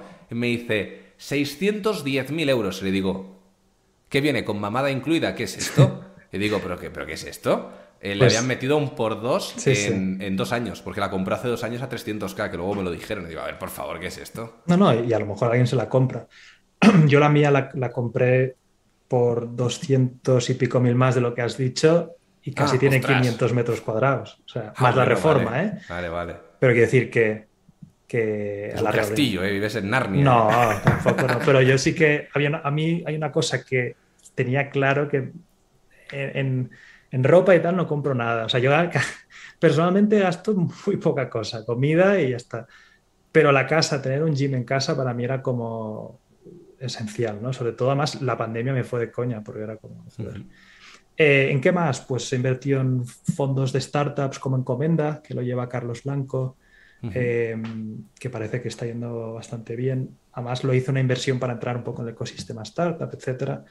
Em, y el resto lo tengo en, fondos indexados tranquilamente y donde ahora estoy metiendo bastantes en cripto, claro que sí. ¿Y en cripto estás bien posicionado, en plan, o, lo tienes como algo tímido? No, estoy bien, estoy, tengo, tengo bastante en cripto y, mi idea es seguir metiendo. O sea, al final, eh, a, mí al final me gusta invertir cuando encuentro la tesis de inversión. Cuando hay algo que me va a hacer quedar, eh, cuando entiendo muy bien en qué estoy metiendo. Ahí te iba a decir, yo solo invierto en cosas que entiendo. Es que, es, una cosa que, aprendí, no recuerdo dónde lo escuché, pero dije, eso es lo que yo quiero. Porque si no, al final no sabes si estás pagando bien, mal, no sé qué. Yo de hecho entré tarde en Bitcoin, porque lo puede haber comprado mucho más barato, ya lo conocía, porque, no, lo entendía. Y hasta que no estuve preparado, yo consideraba que lo entendía bien, no invertí, a pesar de que estuviera mucho más caro. Total. Y, cuando entendí Bitcoin, entendí Ethereum. Em, estas son las dos principales donde voy poniendo cada dólar, cost average. Y, y ya está, no, me complico mucho más la vida. No, lo estás haciendo bien, ¿eh? Yo, te envidio en ese aspecto. Yo a día de hoy estoy muy posicionado también en Ethereum y en Bitcoin. Y de hecho, bueno, tengo ya un vídeo grabado que sale mañana, que es de por qué no voy a invertir en Terra Luna finalmente, que creo que va a generar un poco de polémica, pero en plan buen rollo. Yo creo que se van a dar cuenta de cosas que a lo mejor la gente no, no ve de primeras. Terra Luna es empezando... lo de Terra Luna es lo de la stablecoin. Sí, la del UST, hiperdeflacionario, todo esto. De hecho, lo que, bueno, hago spoiler para los que estéis viendo la entrevista, que yo lo que sí que voy a hacer es invertir en el ecosistema de Terra Luna, de hecho lo trataremos en Dojo Crypto, que es la formación esta que estamos haciendo, pero lo que es Luna como tal es un activo que creo que, bueno, por motivos que explico, por un motivo en particular, creo que, bueno, hay, creo, hay que ir con cuidado, vamos a dejarlo ahí. Entonces, lo que sí que te iba, lo que sí que te iba a decir ahora es, en base a que tú pues has hecho todas estas inversiones, eh, tienes modelos de negocio rentables, te ha ido bien, ¿Por qué? ¿Por qué te metes en NFTs? En plan, ¿qué, te ha pasado? Pues ¿Por qué te complicas la vida? El otro día lo, Willy, si tienes la vida hecha, ¿para qué te complicas? El otro día lo pensaba, ¿no? Y era como, hostia, si me dedicase cuerpo y alma a uno de los negocios, me iría mejor, ¿no? Creo, o por lo menos a corto plazo. Bueno, a nivel económico, sin duda, porque los NFTs aún les queda para aterrizar y para consolidarse. Sí, pero, pero veía que como empecé a ver el mercado americano, obviamente vi las cosas locas que están pasando, pero entiendo que eso pasa en cualquier mercado que está incipiente. Creo que los humanos no somos robots y no se nos debería regular porque pensemos que somos tontitos y no somos capaces de, regular nosotros. Pero los mercados al principio generan esto, burbujas raras, comportamientos extraños, monos que se venden por millones, locuras, ¿no? Em, pero había algo, ah, me di cuenta que hay una señal debajo, ¿no? Y intenté averiguar cuál era Em, compré mis primeros NFTs, dije, joder, qué sensación más rara, esto es mío ahora. ahora me da... Eh, fue como un, ah, vale, lo, empiezo a pillar, o sea, esto es mi propiedad, nadie me lo puede quitar de aquí, está en mi cartera. Hmm, ¿Qué más se puede hacer? ¿no? ¿Qué, más hay ahí? Empecé a caer por la madriguera del conejo y di cuenta de que, wow, mm, es que se puede hacer de todo. O sea, estos son las webs en el año 95, que ahora mismo la gente está eh, poniendo, como en las webs del 95, páginas amarillas en Internet, pero ¿hasta dónde llega esto? O sea, eh, y la infraestructura aún no está ahí. O sea, que decir, hay, hay... Ah, fue como un clic que dije, vale, eh, esto para mí tiene mucho sentido. ¿Y cómo definirías, o mejor dicho, sí, cómo definirías el fundamental de un NFT? Porque normalmente dicen, no, el NFT, pues una imagen, un JPG, ¿no? Que de ahí también viene un poco el, el nombre de tu colección, que me parece muy, bueno, para mí es muy buen nombre, que es no solo un JPG, ¿no? Entonces, ¿Cómo definirías el fundamental y lo que realmente puede aportar, ya no a futuro, sino a día de hoy, la tecnología de los NFTs?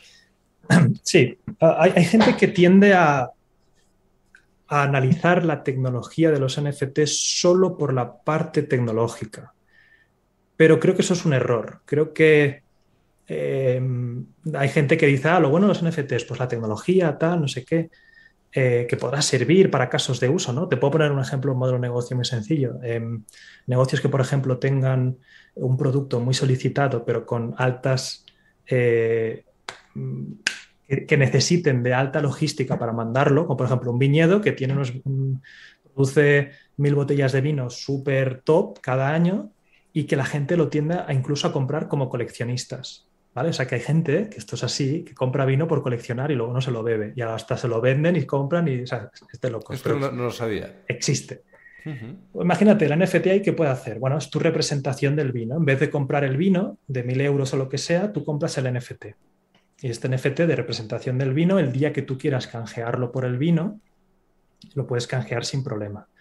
Además, eh, ese NFT, si lo quieres vender, lo puedes vender en el mercado secundario y lo que estás vendiendo realmente es la botella de vino. O sea, puedes interaccionar, comprar y vender botellas de vino en un mercado secundario. Y, que esto es lo más interesante, la eh, el viñedo ha bajado su logística porque ya no tiene que enviar tantas botellas, porque había veces que tenía que enviársela al primero, el otro al segundo. Ahora el NFT está transaccionando en el mercado secundario y además le ha podido meter en el smart contract un 5 o un 7% de royalties. O sea, encima ha generado una nueva fuente de ingresos. Esto también puede pasar con las zapatillas. Pues, eh, eh, hay un negocio, creo que ya lo intentó implementar, que era como tengo un warehouse de zapatillas y los coleccionistas te daban la opción de comprarte el NFT de la zapatilla, comprarlo, venderlo, que es la representación del objeto de la zapatilla principal, y siempre puedes cambiarlo para que te envíen la zapatilla. esto es un modelo de negocio. Eh, esto es pura tecnología, lo entiendes rápido. Oye, alguno estará diciendo, ah, pues esto, esto tiene sentido, ¿no? Los NFTs tal. Pero luego hay otro componente, y es que los humanos no somos robots. Eh, los humanos somos animales sociales llenos de sesgos y de movidas mentales. Y una de ellas es que nos gusta señalar socialmente al resto de personas quiénes somos. Y esto lo hacemos a través de nuestra ropa, a través de cómo nos vestimos, a través incluso de cómo hablamos, del acento que tenemos, de dónde vivimos, de, qué coche conducimos, de todo. Em, y eso con los NFTs está la posibilidad de que se vuelva extremo, o sea, que se, se pongan esteroides, ¿no? Porque hay mucha gente que dice, oye, pero yo el cuadro lo entiendo porque lo tengo, es físico, lo toco. Eh, si viene gente a mi casa, lo ve, ¿no? Lo ve. Y yo digo lo contrario, yo un cuadro lo tengo que tocar, lo tengo que tener en casa. Eh, no viene nadie a mi casa, no lo ve nadie. En las redes sociales puedo validar mis NFTs y los ves. Y entiendes qué valoro, y entiendes qué arte eh, le doy valor, y entiendes a qué comunidades pertenezco. Y entiendes, o sea, yo creo que los NFTs como señalizador hacia otras personas va a ser clave. Y habrá alguno que ahora diga, pero qué sociedad, más es que es una demagogia, qué sociedad más loca entonces, todos demostrando, queriendo demostrar a los otros quiénes somos. Los, sí, lo siento, somos humanos, no somos robots mecánicos de hola, función, adiós, función, eh, comida. No, no. O sea, todo lo que dices, quien dices, hasta ese mismo comentario es un señalizador social a otros para que te vean como alguien más intelectual. Somos así.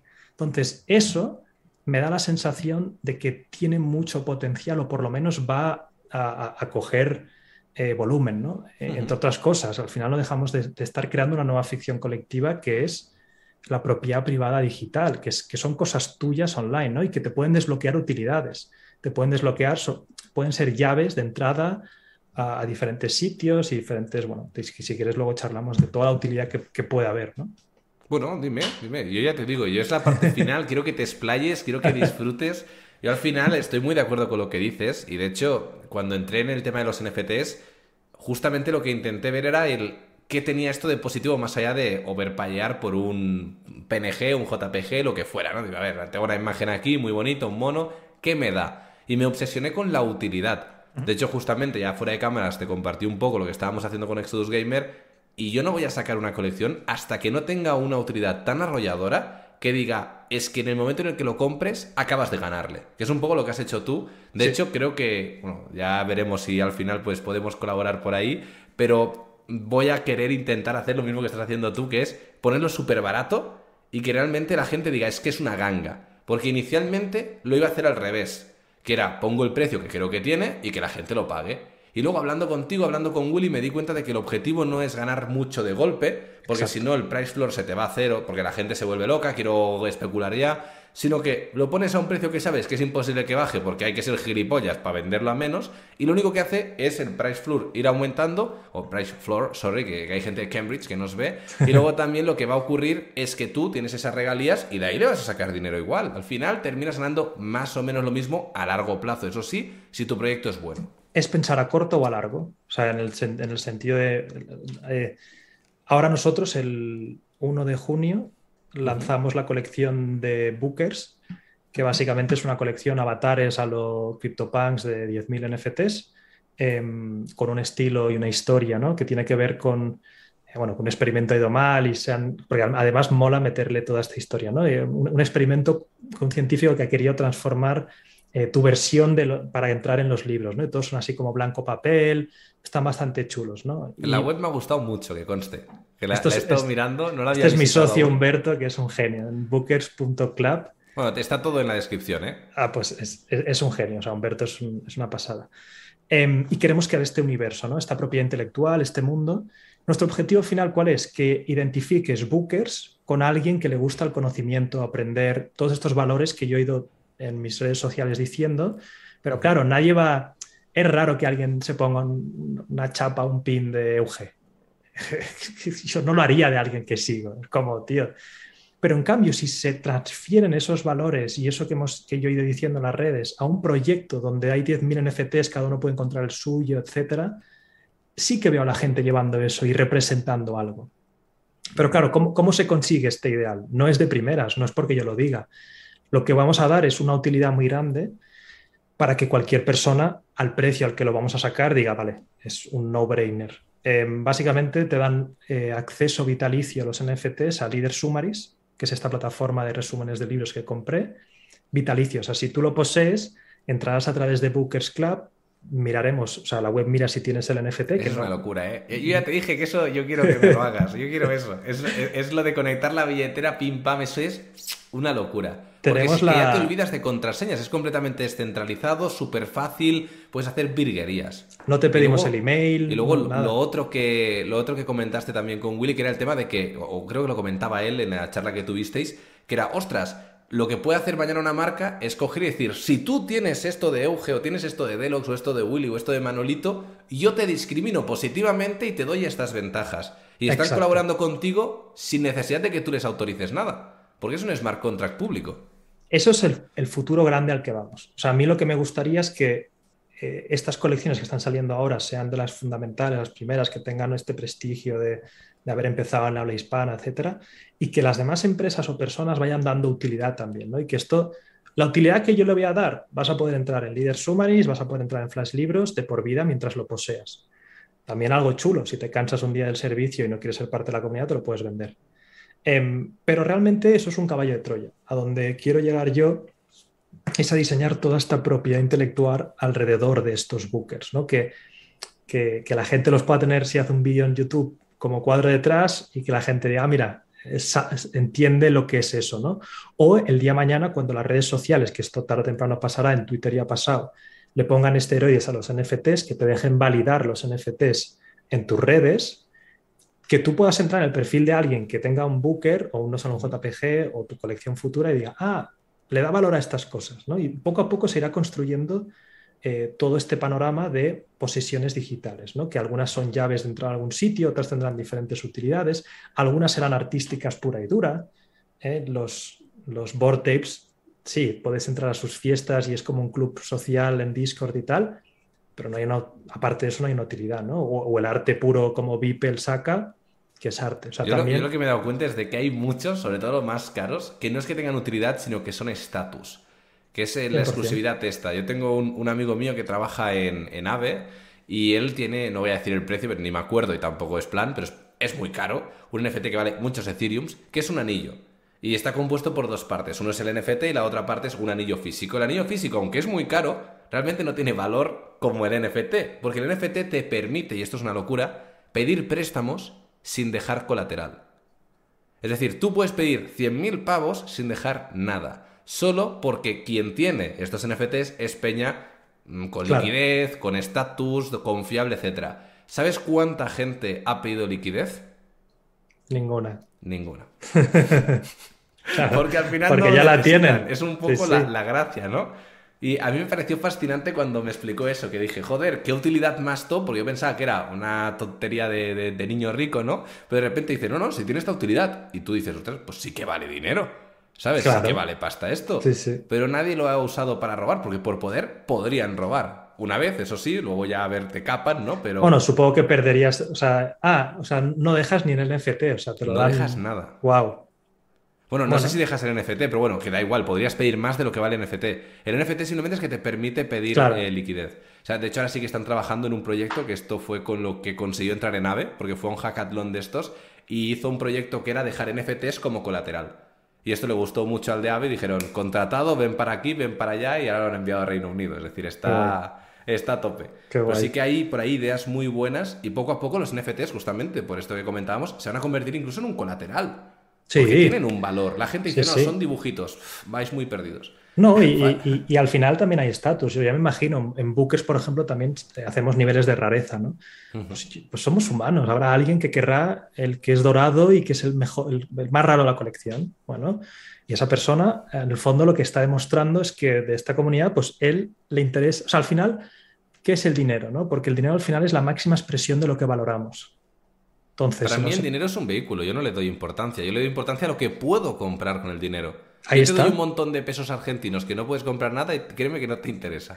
Ah, ah pero ahí está, fíjate que el dinero al final, lo que haces tú con dinero es, tu máxima expresión de lo que valoras, más que tus palabras, más que tus acciones. O sea, eh, bueno, esto se puede discutir, ¿no? Pero, pero sí que es cierto que lo que tú si yo veo tu vida y veo en qué te gastas el dinero, puedo ver tus valores. O sea, es lo que valoras. Es que si no, lo comprarías todo. Entonces, de, alguna manera eso también está, el estatus, el, que valga algo, ¿no? Al final, mi objetivo es que Bookers mm, sea el, proyecto que englobe a esta comunidad de conocimiento, más blockchain, etc. Em, igual que no solo un JPG es mi fundacional de, tema educativo, que lo que decías antes, no solo un JPG, mis holders ya pueden acceder a mi primer curso de NFTs, que yo no voy a vender nunca o sea, no digo nunca, pero no quiero vender cursos ni de NFTs ni de blockchain porque aún me considero que hay mucho que aprender. Pero sí que he hecho un mini curso de NFTs de unas 4 o 5 horas y lo he regalado a mis holders. Entonces tú entras con el NFT no solo un JPG, lo que viste el otro día, ¿no? Ingresas, te miramos a ver si el NFT, el contrato inteligente, es el correcto y si es, se te abre la sección de cursos.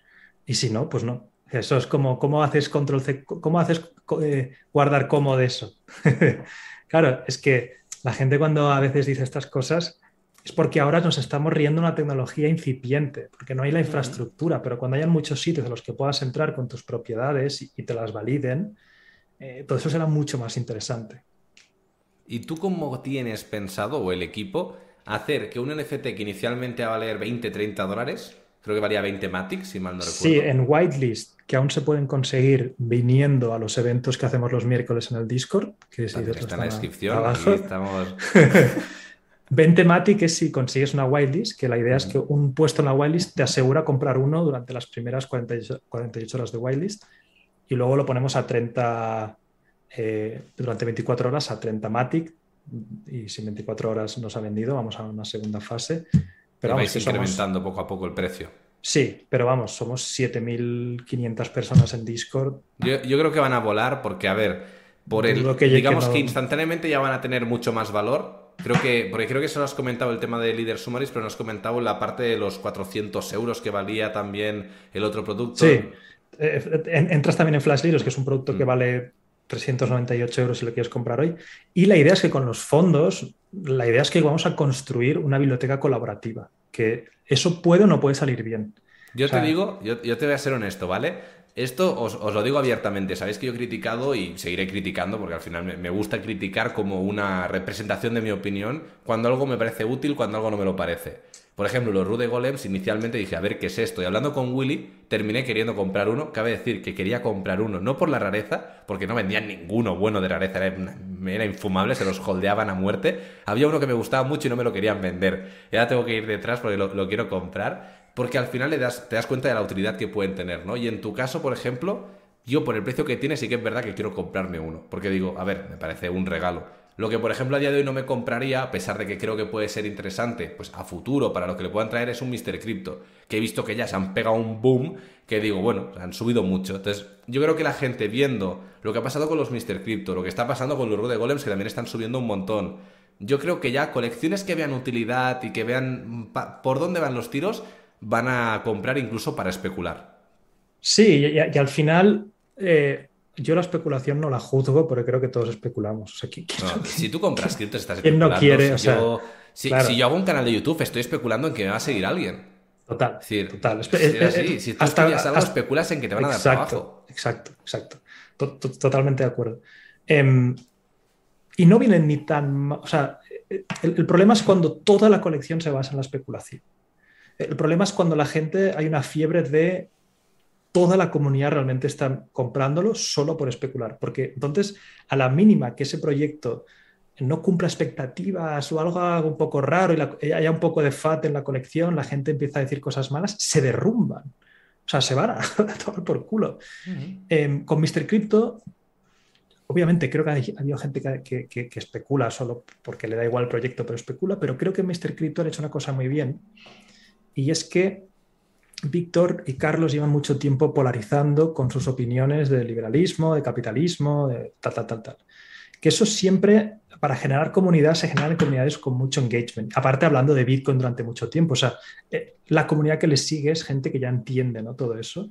Y les han dado ese carnet y esa identidad digital para poder reconocerse entre ellos. Y empezarán con el DNI, ¿no? Y, ya para, para mí eso ya tiene valor, porque entonces, en el momento en que las redes sociales validen estos NFTs, podrás reconocer quién, es, quién tiene un Mr. Crypto y, podrás saber que tiene valores en común. Porque son cañeros, Víctor y Carlos. No vas a tener un Mr. Crypto sino el hold y fiesta, ¿sabes? Eh, Se jode con cojones, ¿no? Claro, o sea, es más, eh, yo tengo parte dentro mío, Víctor y Carlos son, amigos, están, por ahí en Andorra, y yo tengo un Mr. Crypto, intenté comprar más, pero no, no pude, porque fue una locura. Obviamente para apoyar para apoyarlos y, porque entiendo ¿no? ¿Qué, están haciendo. El problema es cuando hay colecciones de las 5.000 llamitas, 5.000, que no, como, ¿qué hay? Eso me parece uno. No hay nada. 5.000 piedras, 10.000 cosas invisibles. Y digo, a ver, por favor. Pero yo creo que al final se van a crear marcas descentralizadas. Aparte de Mr. Crypto también hacen lo que hacemos nosotros, que es que con tu NFT haces lo que quieras. Si te quieres abrir un negocio y ponértelo de logo, puedes. Entonces, eso es muy guay porque te están dando parte de la marca. O sea, tú puedes abrir un negocio con tu Mr. Crypto, una cafetería, me lo invento. ¿Tú podrías prohibirle a alguien con una propiedad privada no abrírselo? En plan, ¿cómo se prohibiría si no? Bueno, los NFTs es un poco difuso porque depende de la propiedad intelectual que le quieras dar a la marca. La corriente fuerte que está viendo ahora y que va a ser para mí un estándar es tú no puedes usar el logo de Bookers o de no solo un JPG, pero tu NFT puedes hacer lo que quieras. Y te estás llevando parte de la atención que generemos nosotros con Bookers, ¿no? Porque, oye, mi negocio tal, eh, pero bueno, yo, creo que al final se irán generando estas, estas marcas descentralizadas. ¿no? Incluso habrá gente que, yo, yo soy parte, que te sentirías identificada con unas cuantas. Eh, pues yo tengo cuatro bookers y más me gusta este, este y este y, son los que me, gusta porque me gusta la colección. Tengo un par de Mr. Crypto porque también me gustan, ¿no? O al revés, habrá gente que diga, no, yo soy fan de Mr. Crypto y aún no hay otra colección que me represente. Pero vuelvo a lo mismo. También estamos a los inicios. O sea, eh, yo creo que el, panorama de NFTs en habla hispana se está empezando a generar un poco ahora. Eh, colecciones, la de Mr. Crypto fue, vamos, yo me alegro un montón porque hubo una adopción muy grande, mucha gente que por primera vez compró su primer NFT eh, gracias a ellos, ¿no? Y, cada vez que vayan más colecciones con sentido, creo que aporta mucho al espacio.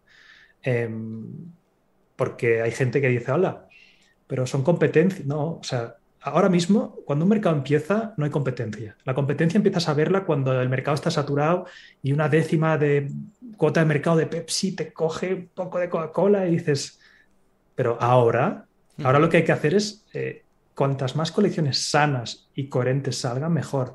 El problema es si sale una colección que estafa o que hace una locura eh, algo, un rack pool, una cosa así, eso, eso jode el espacio, ¿no? Porque gente se, queda, se queda con mal sabor de boca, hostia, qué mal rollo, ya voy, voy, con más miedo, pero todo lo que sea adopción sana, con utilidad, etcétera, creo que es, es positivo para el entorno. ¿Y hay algún otro punto así que quieras comentar antes de terminar relativo a los NFTs? Lo digo porque yo entiendo que como emprendedor de éxito tienes cosas que hacer. Yo me podría tirar horas hablando, ya lo sabes, que es, uno de mis defectos. Entonces, ¿hay algún punto así que quieras ya para culminar? Bueno, al final eh, yo hice un vídeo hace poco en NFTs y a lo mejor, obviamente, tu comunidad está más abierta, Pero hay mucha gente que ahora mismo lo critica y se ríen y tal, no sé qué.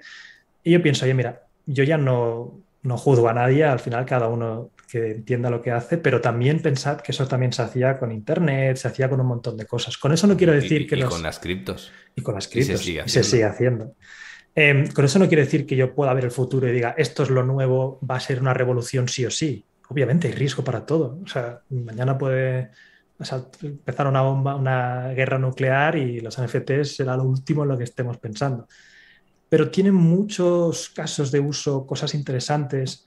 Em, yo simplemente el mensaje de abrir la mente, verlo con, obviamente ser escépticos, ¿eh? o sea, si hay una cosa que no tiene sentido, pero creo que hay señal detrás del ruido, ¿no? Y, para todos aquellos que les apetezca entrar en la, nuestra comunidad o lo que sea, como he dicho, los, los Discord por ahí, y yo además cada vez estoy más enganchado a Discord, porque por fin es, es, una comunidad, ¿no? Yo hasta ahora tenía canales de YouTube, redes sociales y son comentarios.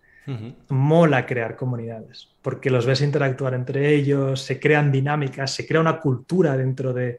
¿no? El Discord para mí es como una pequeña, una pequeña ciudad, un pequeño pueblo. ¿no? Y, ahí tienes que tener moderadores o tenerlo muy bien, porque luego, igual que en cualquier sitio, hay, hay de todo. Total, pero mira, por, ejemplo, en no solo un JPG, como eh, hay un incentivo común que es todos tienen parte de, o sea, todos los holders tienen parte de, ese eh, token, es mucho más fácil moderar comunidades. Ellos mismos se sienten la comunidad y si vienes de fuera a montar marrón o lo que sea, la comunidad protege mucho. O sea, el, meter un incentivo de activo de propiedad digital como un NFT en una comunidad es impresionante.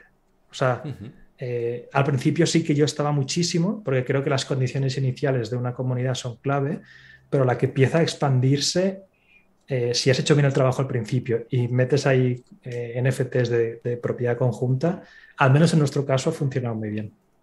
Pues ya te digo, para mí, yo estoy, yo subrayo todo lo que has dicho. Sí que es cierto que cuando dices, bueno, no, no sé si va a ser una revolución que se va a quedar, o bueno, que no, yo tengo la certeza de que sí, siempre y cuando no se vaya a la mierda de internet o se vaya a la mierda de la blockchain. Es decir, si no hay un caso. Me gusta ser bastante tibio, ¿eh? Sí, yo, lo entiendo. Pero, pero yo en mi caso, por ejemplo yo no sé si Bitcoin, yo, yo, puedo decir, y lo he dicho públicamente, yo tengo la certeza que Bitcoin va a llegar a un millón, es mi mentalidad, ¿no? Puedo creer que mañana manipulen el mercado, salgan otras maneras de, pues con las criptomonedas, tirar la economía para otro lado y que Bitcoin quede en segundo plano. A día de hoy quizá no lo valoramos, pero lo, lo podría contemplar. Pero para mí, por ejemplo, la criptografía aplicada a la economía creo que ha venido para quedarse. Al menos unos cuantos años hasta que salga algo mejor. No sé con la cuántica lo que me van a traer. Y los NFTs es lo mismo. Simplemente el tema que comentabas del viñero, lo que puede pasar mañana con las zapatillas. Esto, por ejemplo, lo tenemos por aquí también en Andorra, un chaval que se ha montado la tienda Hypebeast no sé qué, que además está que lo flipa con NFTs. Cuando lo has dicho, he dicho este, que de hecho va a venir también a hacer un charlando. Digo, este lo va a flipar, o sea, lo va a flipar, porque esto es una cosa que se puede hacer y seguro que lo va a terminar haciendo, porque es muy buena idea. Y aquí lo importante es que se quite el factor especulativo. O sea, si tú quitas la parte especulativa y te quedas con la tecnología, esto ha venido para quedarse. Es como en el 2000 que la gente especulaba con los .com, a ver, voy a comprar este dominio, el otro. Habrá gente que ha ganado mucho y gente que no. Pero las webs siguen aquí. Entonces, para mí ese es un poco el, el, punto. Y al final, se puede llegar. también es una condición humana la especulación. O sea, eh, es que es parte de la cultura también. O sea, si hay 10.000 de algo, precio tiende a subir si hay más demanda de 10.000. O sea, no es que sea una... porque mucha gente lo quiere, ¿no? O sea, al final, eh, lo que pasa es que hay que ir con cuidado, porque a lo mejor ciertos NFTs que se compran solo por modas pueden caer y hay que ir simplemente con cuidado. Pero yo creo que incluso eh, hay como una corriente de intentar regular estas cosas y proteger al inversor. Yo soy más partidario de dejar que el inversor aprenda rápido. no hay nada mejor para aprender sobre inversiones y finanzas que meterte en el mundo cripto porque eh, el mundo va así y, te venden la moto un proyecto, pierdes todo, pero oye, eh, no, haber invertido todo. Las cosas como son. y yo creo que al final he aprendido en estos últimos dos años lo que no hubiera aprendido en diez. Al final es, se aprende a hostias, se aprende rápido, mejor, porque así ya va viendo rápidamente cómo va todo. Y al, y al final el mundo cripto es lo que dicen, ¿no? Que un año aquí es como no sé cuántos en el mundo tradicional, es una aceleradora. Pues para mí, ya te digo, ha sido un placer. Me quedo con ganas de hablar de más cosas porque sé que se puede hablar más. Ya cuando en algún momento coincida que tengas algo de tiempo libre, ya estás más que invitado, ya lo sabes. Y nada, espero que te hayas sentido a gusto, que pues ha sido una charla de, tu agrado. Y que nada, pues eh, en los comentarios dejar también a ver qué otros temas os gustaría o qué otros invitados os gustaría que trajéramos al canal. A día de hoy, pues estoy haciendo todos los martes. Ya para la próxima semana va a venir, si mal no recuerdo, Luis de Crypto Spain. Y la próxima, ya creo que viene Álvaro 845. Ah, que también es otra persona que está haciendo algo muy, muy interesante con el tema cripto y que creo que va a desvelar bastantes cositas en el charlando. Estuve conociendo y ya, de hecho ya digo públicamente que estoy viendo cómo meterme en su proyecto, que hay interés por ambas partes, porque creo que está haciendo algo muy top con el tema de Team Queso, cositas por ahí, que supongo que ya sabes un poco por dónde van las cosas, pero una locura, una locura. Álvaro es un crack. Pues nada, un placer, lo dejamos por aquí, que vaya bien. Que vaya genial y gracias por traerme. Chao. Adiós.